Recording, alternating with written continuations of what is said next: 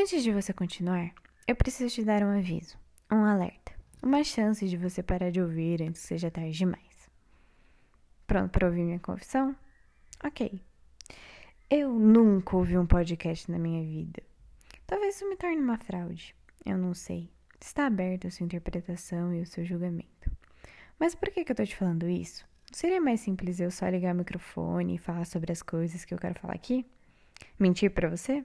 Sim, seria. Vamos ser honestos. Mas minha mãe me ensinou que todo relacionamento se baseia em confiança. Então, se nós dois quisermos que isso funcione, eu vou precisar que você confie em alguém que não tem muita ideia do que está fazendo, mas que promete dar o seu melhor. Se não confiar em mim, pode desligar o episódio agora.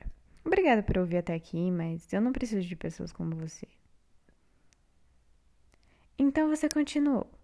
Espero que isso queira dizer que estamos construindo uma relação de confiança. E eu espero muito que essa relação seja uma amizade. E se vamos ser amigos, eu tenho mais uma coisa para te dizer.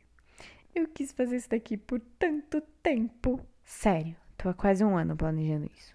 Óbvio que com planejar eu quero dizer ficar pensando sobre o que eu queria falar, mas nunca escrever um roteiro, nem nunca gravar nada.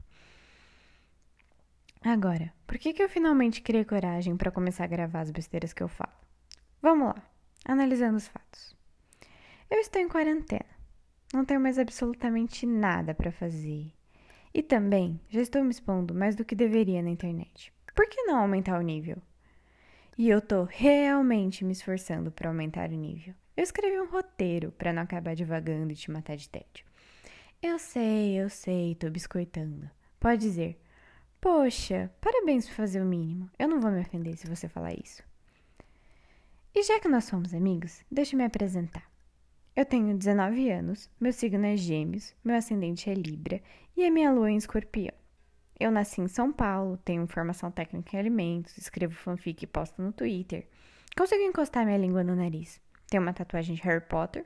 Meu sonho de criança era ser atriz, mas eu acabei estudando engenharia de bioprocessos e biotecnologia no Paraná.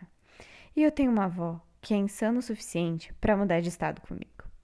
Mas sendo direta e reta, sendo clara e tentando não devagar nem enrolar muito mais, esse episódio tem a função de te explicar que eu sou uma fraude e de nos apresentar um ao outro.